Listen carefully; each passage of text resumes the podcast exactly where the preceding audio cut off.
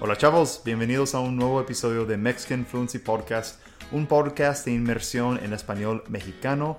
Hoy vamos a platicar sobre la película mexicana Nueva Orden. Ay, qué miedo. Bueno, Nueva Orden es una película nueva que recién salió en los cines. Y antes de empezar, un momento en inglés. If you guys enjoy this podcast, enjoy this episode of the podcast or all podcast episodes, make sure to go to MexicanFluency.com. There you can become a member of the Mexican Fluency Podcast Premium, formerly known as the Spanish Immersion Program. It's the same thing, but basically, you're going to get access to transcripts, vocabulary training, and much, much more. Listo, vamos a empezar la conversación del día. de la noche, pues yo ya estoy lista para dormir, pero, pero bueno, aquí me tiene. Sí, ya está, está a punto de acostarse. Sin embargo, tuve que, tuve que agarrarla y obligarla a platicar conmigo un momento. Bueno, bueno, vamos a hablar sobre una película que se llama Nueva Orden. Es una película mexicana. nuevo orden. Nuevo Orden, perdón. Y realmente, este, o sea, es una película muy interesante. La- ¿Hace cuánto la vimos? Como dos semanas. ¿Hace dos semanas? Ok. Y es chistoso porque vivimos aquí en Austin, Texas, en este momento. Y estrenó cuándo? Pues se estrenó hace como un mes, creo. ¿Sí? ¿En México también? Creo que sí. Creo que en México un poquito antes, no estoy segura. Ah, ok. Entonces a lo mejor esas películas mexicanas muchas veces estrenan unas cuantas semanas antes que aquí en Estados Unidos. Y obviamente va a ser difícil encontrar esta película en, en todas las ciudades de, de Estados Unidos, ¿no? Sí. O sea, en el mundo, ¿tú crees que es muy, es común que, que existe en otro país o solo aquí en Estados Unidos? Mm, no sé, no creo. ¿Quién sabe? La verdad no sé cómo funciona el cine mexicano. Sí. Pues si vives en México, si vives en Estados Unidos, va a existir. Bueno, vamos a solo empezar desde el inicio. No vamos a hacer spoilers, ¿ok? Nada de eso. Ok. No queremos arruinar la película. Ah, entonces, ¿tú quieres empezar explicándoles un poco de, ¿De qué se de trata? qué se trata y cómo empieza? ¿De qué se trata, cómo empieza la película?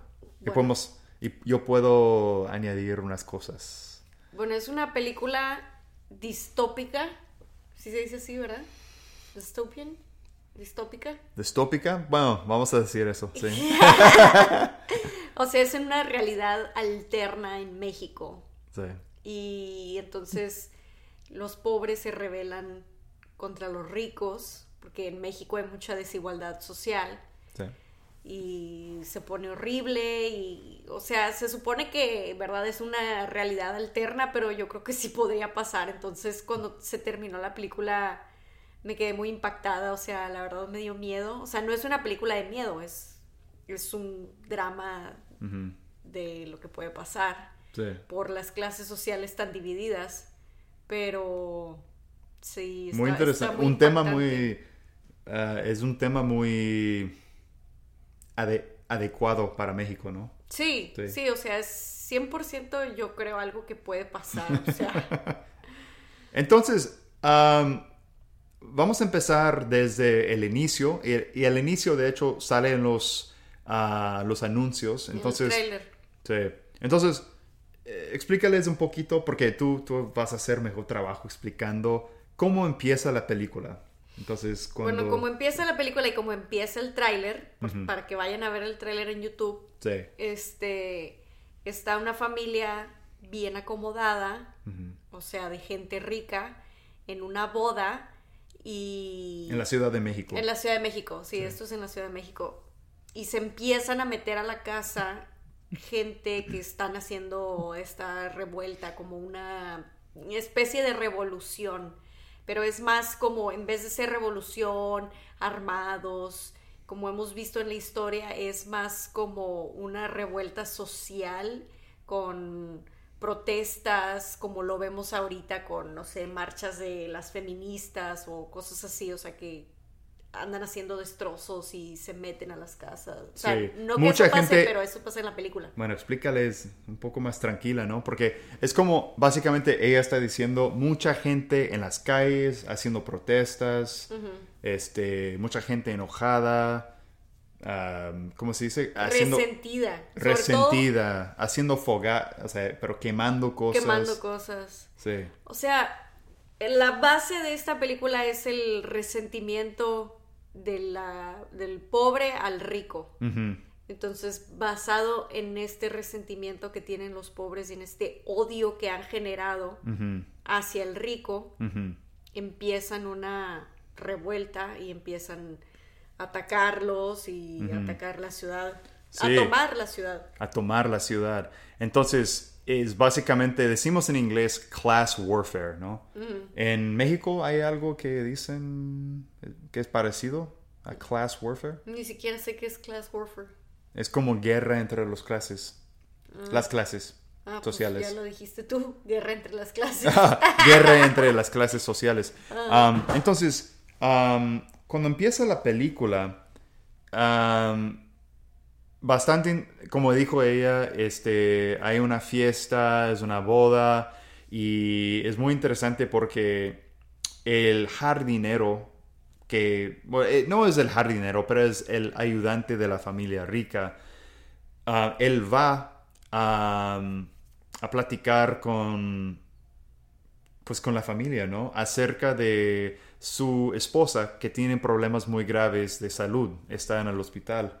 Sí, o sea, básicamente les va a pedir dinero. Sí, y pide dinero y de ahí ves el conflicto entre, o sea, un poquito más como de- entre rico y pobre. El, el pobre ni siquiera tiene, ah, digo, el pobre ni siquiera tiene dinero para ayudar a su propia esposa y los ricos tienen demasiado. Entonces vemos como la división allá entre las clases sociales en México, que es, es una división muy marcada, mucho más que en Estados Unidos, mucho más que en, pues en, en- en muchos países um, del oeste.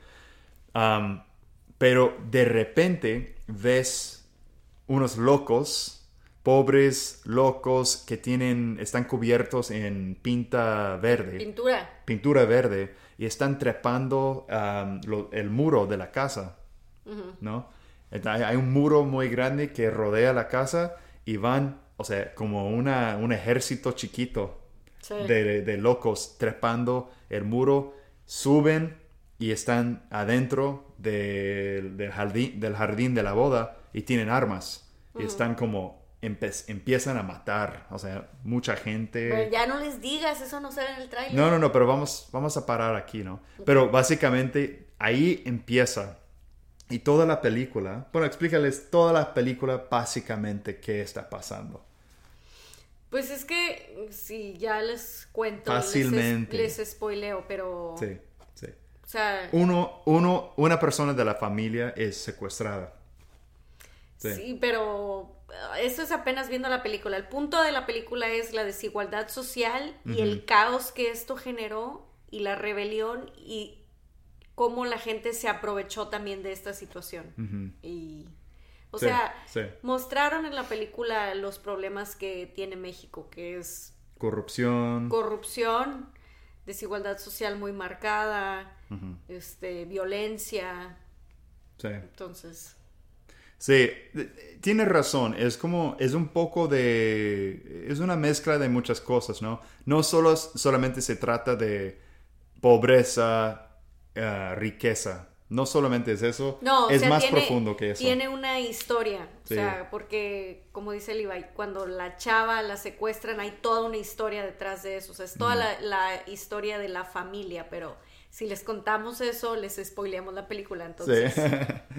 No, no, no, no, no, me gusta hacer eso. Me gusta en este podcast hablar de vez en cuando sobre películas, series, pero para mí no tiene caso arruinar la experiencia porque, porque quiero que vayan a, a- a ver esta película en, es- en este ejemplo o si hablamos sobre una serie en el futuro, queremos que, que vayan a ver porque va, va a ser una experiencia muy buena para desarrollar eh, su español y pues muy padre.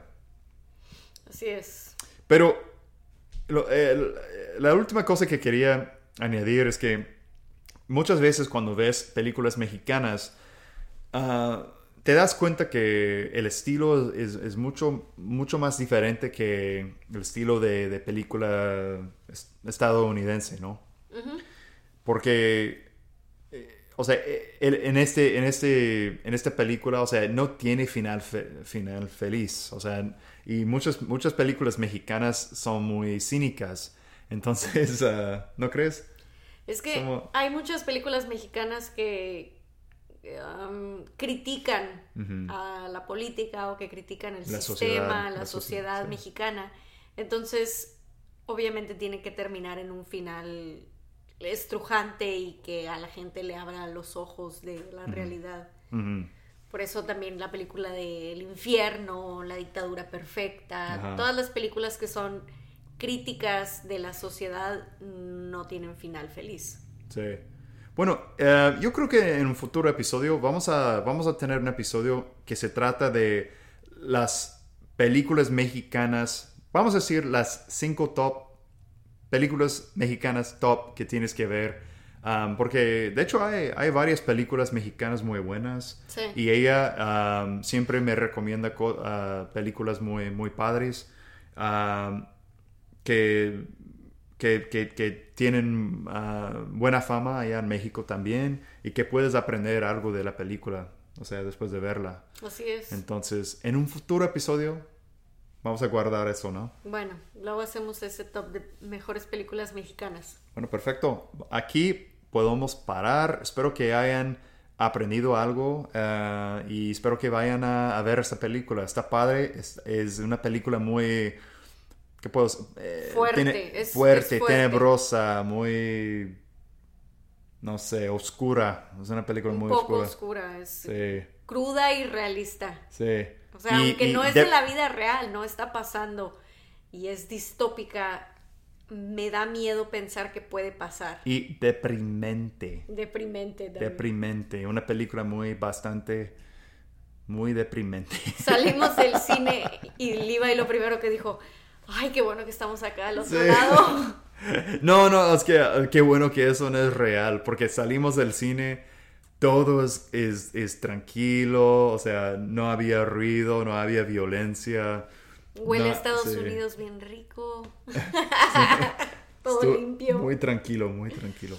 Pero eso es todo. Aquí vamos a parar. Gracias de nuevo y hasta el próximo episodio. Adiós.